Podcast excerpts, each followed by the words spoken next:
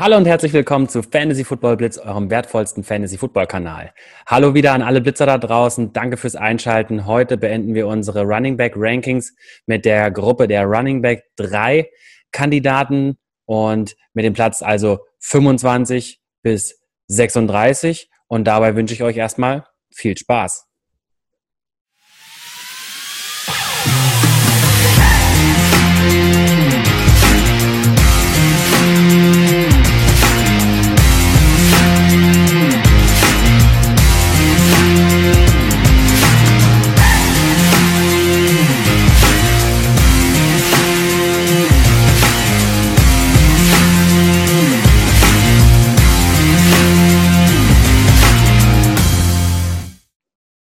Da sind wir also wieder zurück mit dem Abschluss unserer Running Back Rankings Serie, mit den, ja, zumindest aktuellen Rankings. Bis zur Saison kann sich da sicherlich noch einiges ändern. Das werden wir dann sehen und gegebenenfalls oder wahrscheinlich auch nochmal anpassen, kurz bevor es so richtig losgeht, beziehungsweise euch dann präsentieren, klar.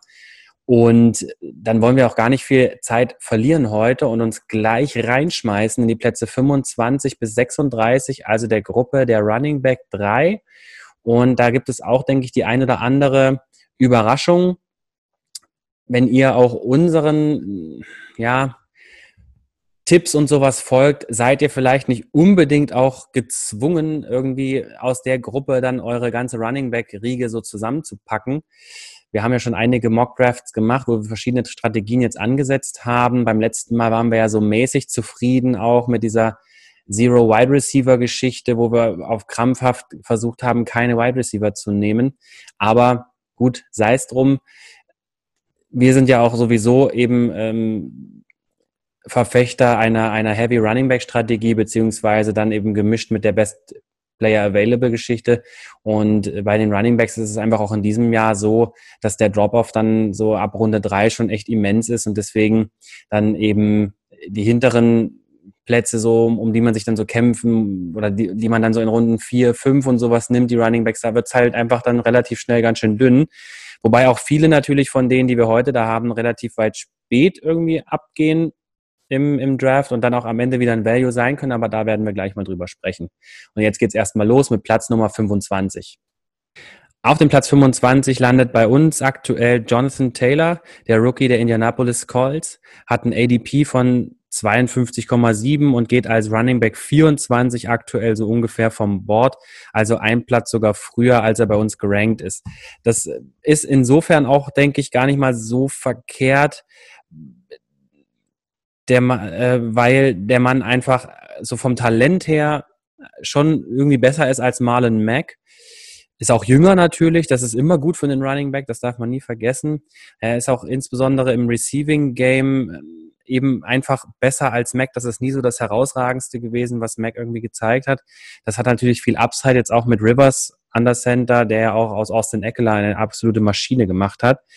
Aber man darf auch nicht vergessen, zumindest zu Beginn der Saison wird Mac noch ein wesentlicher Teil des Backfields sein, wenn nicht sogar der Leadback auch, weil er einfach die Erfahrung hat und das Playbook auch kennt, jetzt auch mit der komischen Offseason, die es jetzt gibt, weiß man ja auch gar nicht, was so am Ende mit den Rookies alles so passiert. Also deswegen ist er sicherlich ein großer Faktor zu Beginn der Saison, was die Upside insgesamt schmälert. Im nächsten Jahr sieht das sicherlich alles ganz anders aus.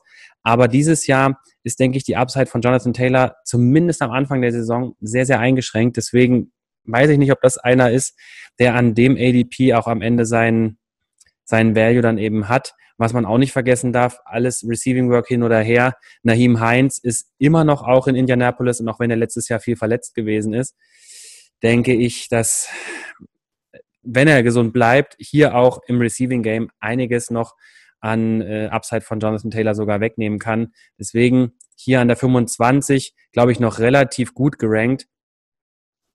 Wäre aber insgesamt wäre ich vorsichtig mit Jonathan Taylor. Auf Platz 26 kommt Devin Singletary von den Buffalo Bills mit einem ADP von 47,7 und dem Running Back 22. Bei uns also doch schon spürbar später oder niedriger gerankt, als der ADP es geradezu erwarten lässt. Es gibt einige Punkte, die für Devin Singletary sprechen. Er hat letztes Jahr eine sehr gute Effizienz. Das heißt, er hat 5,1 Yards per Attempt gehabt. Ab Woche 9 hat er auch so im Durchschnitt 16 Rushing Attempts und zweieinhalb Receptions gehabt, was insgesamt wirklich gut ist und da so gezeigt hat, was er auch aushalten kann. Ähm, problematisch ist aber was anderes noch gewesen jetzt beziehungsweise problematisch war überhaupt was anderes, nämlich wenn man sich mal seine Goal-Line-Carries anguckt, da hat er von allen, die es gab, 11 Prozent hat er bekommen, 9 Prozent dann auch in der 10-Zone nur, also in der, in der 10 Yard, 10 Yard bis zur, bis zur Goal-Line sozusagen Region. Also da hat er wirklich nicht viel von den, von den Snaps da bekommen. Da war Frank Gore mit 61 Prozent deutlich weiter vorne und auch Josh Allen alleine mit 28 Prozent an Goal-Line-Carries. Das ist eben das, was hier für jeden Running Back in Buffalo ein bisschen natürlich das Problem ist, dass Josh Allen alleine schon 30 Prozent aller Goal-Line-Carries da übernimmt. Klar, Frank Gore ist jetzt weg. Da ist natürlich Upside da für Devin Singletary, aber die Buffalo Bills haben, glaube ich, auch nicht ohne Grund Zach Moss gedraftet, der schon auch eher so ein schwererer, auch ein kräftiger Running Back ist, der eben dann in diesen, in diesen, ich sag mal, Bruiser, also so, wo es richtig dann ums, ums, ums verzeiht mir den Ausdruck, reinbumsen in die, in die Offensive und Defensive Line geht, dann äh, eben in solchen Situationen, das ist eher so ein Zach Moss-Spielzug äh, dann. Und Devin Singletary ist einfach kein klassischer Three-Down-Back, ja. Und das ist das, was uns ein bisschen zurückhaltend sein lässt bei Devin Singletary, auch wenn die Upside sicherlich huge ist in einer in einer Offense, die Run Heavy und Running Run Game First ist wäre ich trotzdem jetzt mit dem aktuellen ADP eher so auf der Seite von Devin Singletary eher nein, danke. Platz 27, DeAndre Swift von Detroit Lions. Ihr seht ganz viele junge Leute hier, auch der zweite Rookie schon jetzt hier ähm, in, der, in der Gruppe. Hat ein ADP von 78,3 und geht auch als Running Back 27 so vom Board. Ich glaube, dass DeAndre Swift, der ein exzellenter Passcatcher ist, tatsächlich auch erst im nächsten Jahr so richtig explodieren wird und vor allem dieses Jahr wahrscheinlich erst im zweiten, in der zweiten Hälfte dann so richtig ein wesentlicher Teil wird. Ich denke, er wird am Anfang schon noch die zweite Geige hinter Carrion Johnson spielen, der, wenn er sich nicht gleich im ersten Spiel verletzt, kann sich das natürlich alles ändern, aber der wird schon noch seine Rolle da übernehmen, so als Leadback. Ähm, und ich glaube auch, dass der Andre Swift insgesamt auch so als Erleichterung für Carrion Johnson so gedacht ist. Deswegen ist DeAndre Swift jemand, den ich jetzt, außer er fällt mir in einer späten Runde wirklich einfach so ins Roster rein, wo ich wirklich nichts anderes zu draften habe, kann man ihn sich da schon auf die Bank setzen und dann erstmal mitschleppen, bis er richtig relevant wird. Ansonsten wäre es vielleicht sogar irgendwann ein Buy-Low-Kandidat, nachdem er ein paar schlechte, schlechte Spiele gemacht hat, weil seine Bedeutung noch nicht so hoch ist. Also DeAndre Swift nicht vergessen, ja, vor allem im nächsten Jahr nicht, aber ich glaube, da werden wir auch über ganz andere ADPs bei ihm sprechen. Und aber den müssen wir vielleicht für die zweite Saisonhälfte auf jeden Fall auf dem Schirm haben. Auf der 28 gelangt jetzt bei mir Raheem Mostert, der erste der ja doch zahlreichen Running Backs in San Francisco. Hat ein ADP von 61 aktuell, ist bei Running Back 26 ungefähr. Das Problem ist hier, ich habe das schon oft gesagt, dieser Split mit Tevin Coleman, das ist einfach schwer vorherzusagen, wer gerade jetzt so richtig die Überhand hat. Das Ende der Saison hat ein bisschen was für Raheem Mostert bedeutet. Am Ende der Saison war der Split auf jeden Fall auf seiner Seite. Ab der Woche 13 und auch insbesondere in der Postseason hat er so circa also so ungefähr 13 Rushing Attempts so geaveraged und auch einen Rushing Touchdown pro Spiel gehabt im NFC Championship Game, dann hat er noch so eine richtige Explosion gezeigt gegen Green Bay mit 29 Rushing Attempts und vier Touchdowns. Das ist natürlich schon eine Explosion, aber man sieht halt, was das Ceiling so ist von dem Mann, ja, und auch in dieser Run-Heavy Offense ist das natürlich schon, ist da natürlich viel Upside da, wenn er den Workload bekommt natürlich. Das ist natürlich immer vorausgesetzt, ja. Die Running Backs in San Francisco werden auffällig wenig im Receiving Game eingesetzt. Da haben wir trotzdem eine geringe Zunahme prognostiziert, aber es ist jetzt kein wesentlicher Faktor, der ihm auch in den PPR und Half-PPR-Formaten hier so einen ganz sicheren Floor irgendwie bietet. Deswegen, das ist auch so ein kleiner Negativpunkt bei Raheem Mostert. Und wie gesagt, es bleibt eben schwer vorher zu sagen, welche Woche jetzt wem gehört. Ja. Und ähm, Upside ist da in einer Run-Heavy High-Scoring Offense, ja.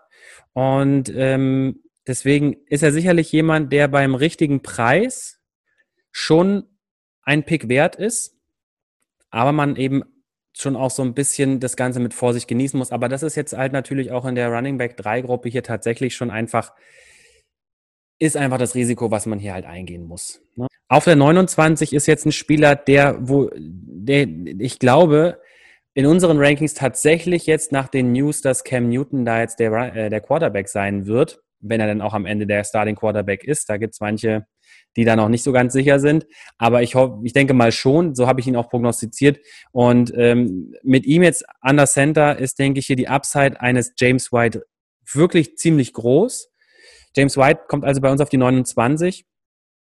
Und hier kann ich mir sogar vorstellen, dass der vielleicht bis, zum, bis zur Saison sogar ein kleines bisschen noch in unseren Rankings sogar steigen wird, je nachdem, was so für Reports noch so aus New England dann kommen.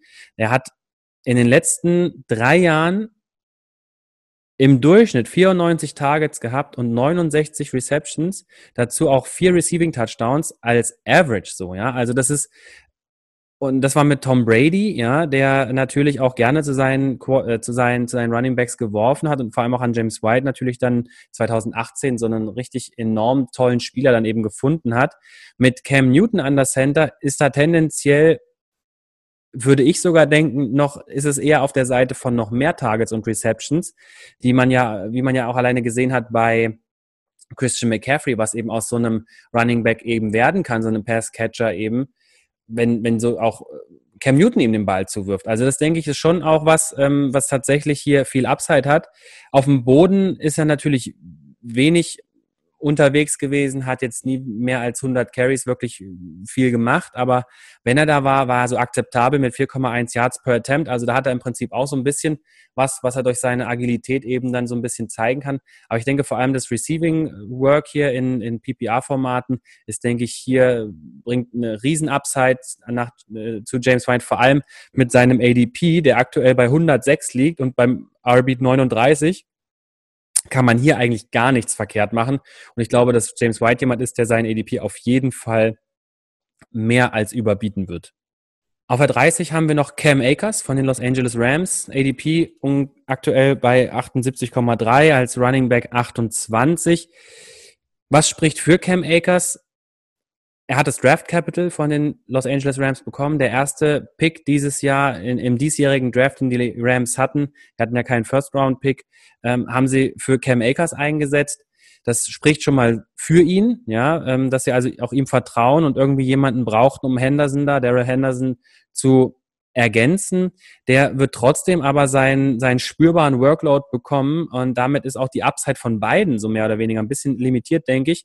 Was für Cam Akers widersprechen kann, ist, dass er eher der Running Back sein wird, auch von seinen körperlichen Voraussetzungen, der an der Goal-Line sicherlich eingesetzt wird, sodass hier natürlich die Touchdown-Upside da ist. Vor allem, wenn die ähm, Los Angeles Rams vielleicht auch so ein bisschen noch so mal ein Bounce-Back noch mal kriegen sollten mit ihrer Offense aber ähm, so einen wesentlichen Fort oder so wesentliche Verbesserung in ihrer ähm, Offensive Line gab es jetzt auch nicht. Also das sind alles so ein paar Fragezeichen, die mich auch bei Cam Akers etwas vorsichtig sein lassen. Und er wird wahrscheinlich am Ende nicht auf meinem Roster landen. Auf der 31 kommt jetzt Jordan Howard, der vielleicht schon für einige bisschen niedrig hier gerankt ist, ist aber allerdings so was ein ADP angeht, noch relativ günstig. Er ist jetzt um die 101,7 beim RB 37. Und wenn der gesund ist, ja, hat er locker 200 plus Touches auch, denke ich, in Miami sicher. Vor allem ist er auch der absolute Goal-Line-Back. Da wird es keinen anderen geben, der ihm da irgendwie die Carries streitig machen wird, solange Jordan Howard gesund bleibt. Miami wird viel hinten liegen. Deswegen werden die wahrscheinlich sehr aufs Passing-Game natürlich gehen was jetzt natürlich die Rushing Upside von Jordan Howard so ein bisschen einschränkt. Aber wie gesagt, wenn sie es doch schaffen sollten, auch häufiger nochmal vors vor die Red, in die Red Zone zu kommen, ähm, an die Goal Line zu kommen, dann hat er natürlich die Touchdown Upside auf jeden Fall auf seiner Seite. Was noch vielleicht dazu spricht und ich denke, was dieses Jahr passieren sollte, ist, dass Jordan Howard sicherlich auch noch ein bisschen ein Uptake, also ein, ein, eine steigende Zahl an Targets und Receptions haben wird. Miami hat in den letzten Jahren so durchschnittliche Target Share von rund 20 Prozent an die, an die Running Back sozusagen geworfen. Da äh, wird Matt Breeder sicherlich so den Großteil der Targets eher abbekommen. Und wer weiß, ob Kalen Belage es noch schafft, das Roster. Das ist ja auch eher so ein Pass-Catching Running Back. Also das bleibt abzuwarten. Aber eben ein Uptake eben hier in der, in Targets und Receptions ist, denke ich, für Howard nicht unwahrscheinlich. Und allerschlimmstens ist Jordan Howard, denke ich, eine, eine wöchentliche Flex-Option für euch. Und ich glaube, da kann man wesen in der Region, wo man hier, wo, wo man ihn draften kann, wesentlich schlechter ähm, ab, abschneiden. Was sind denn so Leute, die noch drumherum gehen? Um Jordan Howard drumherum geht tatsächlich auch Matt Breeder, Ronald Jones, der sicherlich auch ein bisschen Upside hat. Da gehen auch so Leute weg wie Philip Lindsay, der nicht mal der Starter ist, Darius Slayton, wo auch ein bisschen Fragezeichen da sind. Also das sind so Dinge, da denke ich, ist dann am Ende Jordan Howard, der als sicherer Starter für die Miami Dolphins da start, äh, sozusagen die, die Hauptaufgabe als Running Back haben wird, ist das hier ein super Value an der bei uns 31. Auf der 32, gerade eben schon mal kurz erwähnt, Ronald Jones, der mit seinem ADP um die 100 bei Running Back 35 landet, ist sehr, sehr jung, 22 Jahre erst, obwohl er schon zwei Jahre in der NFL hier verbracht hat ist auch nach dem aktuellen Coach Talk nach wie vor der Running Back 1 in Tampa Bay, was das Depth Chart angeht. Was natürlich ein Dorn im Auge ist, ist der Draft von Keyshawn Vaughn am zweiten Tag des Drafts, was auch dazu zeigt, dass da Draft Capital investiert wurde und natürlich hier auch wahrscheinlich das ganze Backfield so ein bisschen einen Split erfahren wird. Aber Keyshawn Vaughn geht mitunter sogar viel früher noch als Ronald Jones vom Board, wobei, äh, was ich eben nicht ganz nachvollziehen kann. Mit Brady an der Center ist die Receiving Upside von Ronald Jones, was er auch sehr gut kann, ja, deutlich höher nochmal als mit James Winston. Ich glaube, hier ist ein, auf jeden Fall auch äh, eine Steigerung der Targets und Receptions wahrscheinlich. Auch die, die Scoring-Möglichkeiten für einen Running Back in einer Tom Brady geführten Offense ist, denke ich, nochmal höher als unter James Winston, der einfach nur lange Bälle geschmissen hat und oder schmeißen musste. Die Effizienz von Ronald Jones ist natürlich sowas, was einem so ein bisschen sauer aufstoßen lässt. 2018 hat der ganze 1,9 Yards per Attempt gehabt und letztes Jahr 3,8. Das ist alles nicht so richtig doll. Aber ich glaube, mit den ganzen Waffen, die jetzt da sind und äh, die Konzentration der Defense, die, die jetzt hier eben auch auf andere Dinge sozusagen ähm, äh, fokussiert sein muss, ist, denke ich, hier auch die Upside für eben ein bisschen mehr Effizienz auf dem Boden auf jeden Fall da. Und es bleibt halt abzuwarten, wie der Split sich am Ende entwickelt zwischen Keyshawn Vaughn und Ronald Jones. Aber auch erst, denke ich, hier so in der neunten, zehnten Runde wenn man total drauf steht und ihn auf jeden Fall ganz toll findet, kann man ihn natürlich auch nochmal nehmen, weil Upside hat der Mann natürlich in der Offense, die viele, viele Punkte machen wird, auf jeden Fall schon enorm. An der 33 jetzt so ein Pick, wo man irgendwie Bauchschmerzen hat, beziehungsweise wo man sich irgendwie dreckig fühlt, wenn man darüber nachdenkt, finde ich. Terry Cohen von den Chicago Bears, ADP 132,7, RB 46, deswegen hier wahrscheinlich sogar ein kleiner, ein kleiner Value vielleicht für euch, der war letztes Jahr sehr schlecht. Also und sehr, äh, vor allem was seine Effizienz angeht. 3,2 Yards per Attempt und 5,9 Yards per Receptions, ähm, was schon bei so einer schlechten Offense und einem schlechten Quarterback-Play natürlich schon erklärbar ist. Das Jahr zuvor war er locker ein Running Back 2, hatte mitunter auch richtige Boomwochen, wo er einem die Woche gewonnen hat. Und das Potenzial hat Terry Cohen, denke ich, auch dieses Jahr wieder denke auch, dass die Upside mit diesem Quarterback-Battle, der da jetzt zwischen Foles und Trubisky da in Chicago entfacht würde, dass das tatsächlich auch solchen Leuten wie Terry Cohen am Ende zugutekommt. Die Receptions sollten wieder steigen. Dann da liegt auch seine Upside so drin. Bei einem optimalen Verlauf ist der auf jeden Fall auch wieder auf der Running Back 2 Riege sozusagen zu, zu zu sehen am Ende, was sein Ceiling angeht. Und dann kann er natürlich, wenn er hier als RB46 gedraftet wird, seinen ADP mehr als outperformen. Und deswegen ist er, glaube ich, auch auf 33 jetzt hier gar nicht mal so schlecht gerankt. Also den kann man sich dann eben am Ende von so einem Draft auch mal so auf die Bank setzen und mal schauen, was so passiert. Und droppen kann man den ja immer noch. Auf der 34 kommt jetzt der Kollege von Raheem Mostert, nämlich Tevin Coleman, der einen noch deutlich schöneren ADP hat als Raheem Mostert, nämlich äh, ist jetzt um den Pick 116 ungefähr drumherum als RB 43. Wer zum Beispiel vor Tevin Coleman jetzt aktuell vom Board geht, sind solche Leute wie Matt Breeder, Keyshawn Vaughn oder Daryl Henderson, was von der Upside her alleine schon für mich überhaupt gar kein gar, kein, gar keine Berechtigung hat. Ja. Zu Beginn der Saison letztes Jahr war er der klare Leader im Backfield. In der Woche 5 bis 12 hat er ähnliche Statistiken wie Moster dann in seinen guten Wochen gemacht, hat auch so ungefähr 13 bis 14 Rushing Attempts pro Spiel gehabt, äh, mitunter auch über 20 Rushing Attempts, eben auch in vereinzelten Spielen schon, hat insgesamt sechs Touchdowns auf dem Boden in dieser Zeit gemacht, ähm, hat auch tendenziell ein bisschen mehr Goal-Line-Carries insgesamt über die ganze Saison gehabt mit 36 Prozent als Mostert und Jeff Wilson Jr., die beide ähm, jeweils auch nochmal 22 Prozent der Goal-Line-Carries hatten. In der Postseason hat er gegen die Vikings in der Divisional Round ein absolutes Top-Spiel gezeigt mit 22 Rushing Attempts und zwei Touchdowns. Also da hat er auch gezeigt, was so seine Ceiling sein kann. Und da bleibt aber das Argument nach wie vor, es ist unklar, wer wann die tolle Woche hat, das ist einfach schwer zu sagen. Aber auch bei hier so einem ADP von Running Back 43 ist Tevin Coleman sicherlich ein Dartpfeil wert, den man sich ähm, mal so im Hinterkopf behalten kann, wenn es zu dem Zeitpunkt tatsächlich nichts anderes gibt, wo man einen Need irgendwie füllen, füllen muss, ist, denke ich, Tevin Coleman jemand, den man auf jeden Fall auf dem Schirm haben sollte.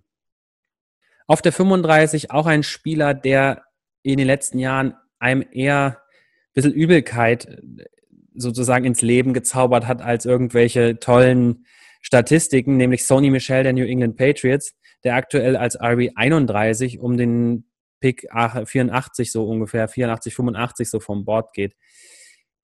Was spricht für Sony Michel? Ich glaube, hier ist auch die Upside mit Cam Newton deutlich höher. Ähm, die Patriots sind zwar keine High-Powered Offense, können mitunter Spiele mit nur zehn Punkten gewinnen, aber Cam Newton eröffnet halt das Playbook auch durch seine Rushing-Upside extrem. Und äh, das ist halt jemand, den man dann als Defense auch auf dem Schirm haben muss. Und das könnte natürlich auch für so jemanden wie Sony Michel, der das Problem hat, eben so in Stack-Boxes oder sowas halt, so nach den Tackles halt nicht viel zu reißen, vielleicht doch schon mehr offene Laufwege vielleicht dann findet, einfach weil die Defense eben auch auf Cam Newton aufpassen muss. Deswegen, das kann sicherlich schon sein und seine Effizienz deutlich verbessern von 3,7 Yards per Attempt bisher. Was auch auf jeden Fall für Sony Michel spricht, ist, dass er mehr als 50 Prozent der Red Zone und auch 10 Zone Carries hat und 46 Prozent der Goal Line Carries in New England immer hat und daran wird sich wahrscheinlich auch nichts ändern. Wenn er gesund bleibt, ist er sicherlich jemand, den man gegebenenfalls tatsächlich auch noch so als Dartpfeil sich irgendwie auf die Bank setzen kann. Aber dafür ist sein ADP aktuell, finde ich, auch ein bisschen, naja, kommt so ein bisschen drauf an, wie er einem zufällt. Ja, aber so als RB31 in der siebten, achten Runde, da gibt's vielleicht auch noch so ein paar andere Leute, die einem vielleicht doch ein bisschen mehr Freude so ins Gesicht zaubern. Deswegen nicht vergessen, aber ist jetzt vielleicht auch nicht meine, meine Traumwahl an der Stelle. Und dann haben wir auf der 36 noch Philip Lindsay von den Denver Broncos, hat ein ADP von 103,3, ist der RB 38 aktuell, der da vom Board geht, ist wirklich ein toller Running Back in den letzten zwei Jahren gewesen. Ja, hat locker Running Back 2 Zahlen jede Woche präsentiert, mitunter auch echte Week-Winning-Wochen da gezeigt. Ist eine absolute Überraschung als undrafted äh, Free Agent da in die, Mann, in die Mannschaft da gekommen und dann auch hat die Liga von oben bis unten aufgewühlt manchmal ein bisschen verletzt, aber jetzt, das ist jetzt nicht so unbedingt sein Stigma gewesen. Aber was halt sehr schade ist, ist natürlich jetzt, dass Melvin Gordon jetzt da ist, der auf jeden Fall der Leading Running Back da sein wird. Und da eben jetzt, weil er eben auch noch ein guter Receiver ist, auch hier die, die Receiving Upside irgendwie dann noch ein bisschen von Philip Lindsay dann noch nehmen wird. Royce Freeman ist dann auch noch in der Mannschaft. Ob das so bleibt bis zum Saisonstart, bleibt noch ein bisschen abzuwarten.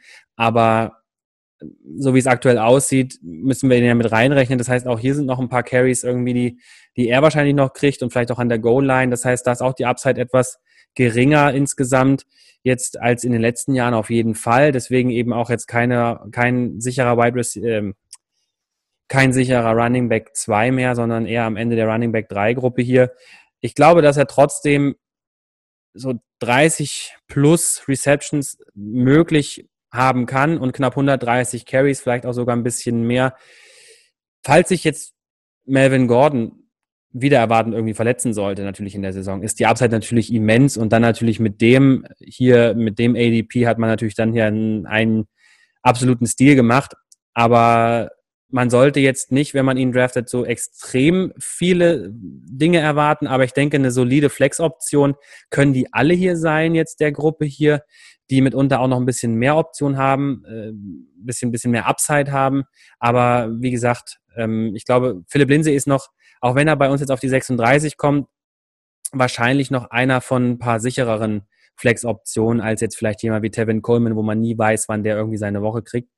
Aber so viel vielleicht dazu. Also kann man schon machen, wenn der Value stimmt. Ich glaube, 38 hier äh, in der Runde 10 ist, glaube ich, nicht verkehrt und das ist jemand, den man sich noch mal merken kann. Aber man sollte keine Saisons wie in den Jahren zuvor erwarten. Und so haben wir es auch schon wieder abgeschlossen, unser, unseren kleinen Rückblick, beziehungsweise Vorausblick, besser gesagt, an die neue Saison 2020.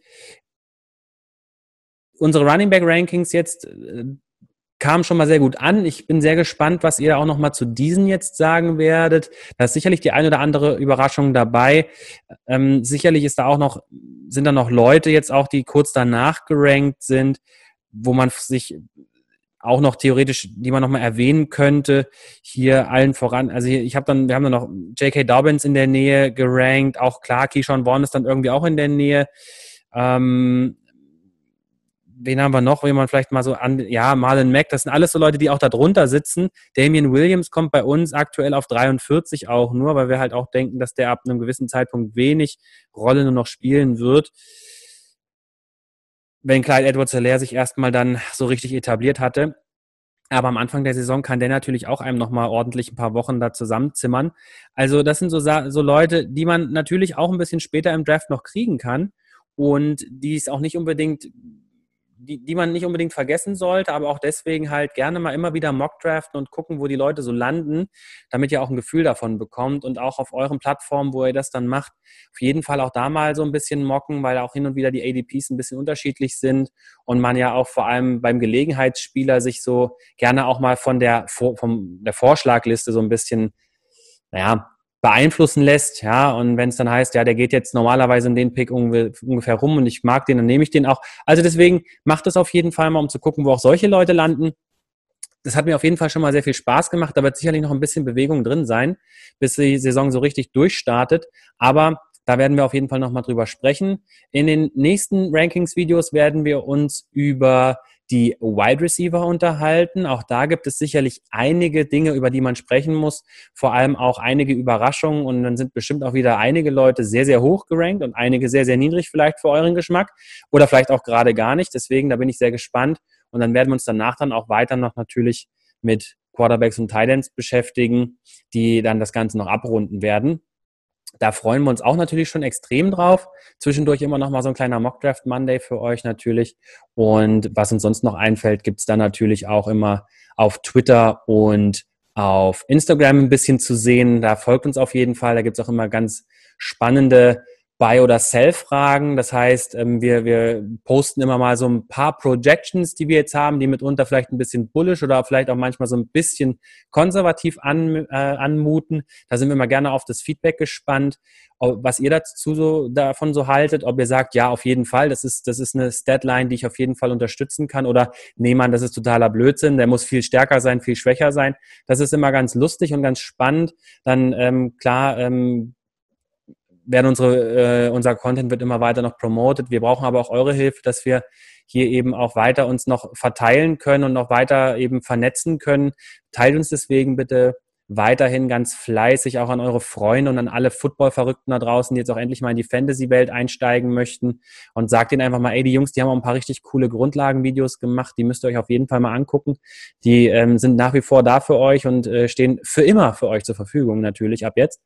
Und genau, also das ist äh, für uns ganz wichtig. Also Twitter und Instagram Hashtag FFBlitzer oder FFBlitzer und überall, wo es Podcasts gibt und natürlich hier Spotify, iTunes und sowas, Google Podcast und so und natürlich auf YouTube hier immer auch gerne natürlich auch der optische Reiz für euch.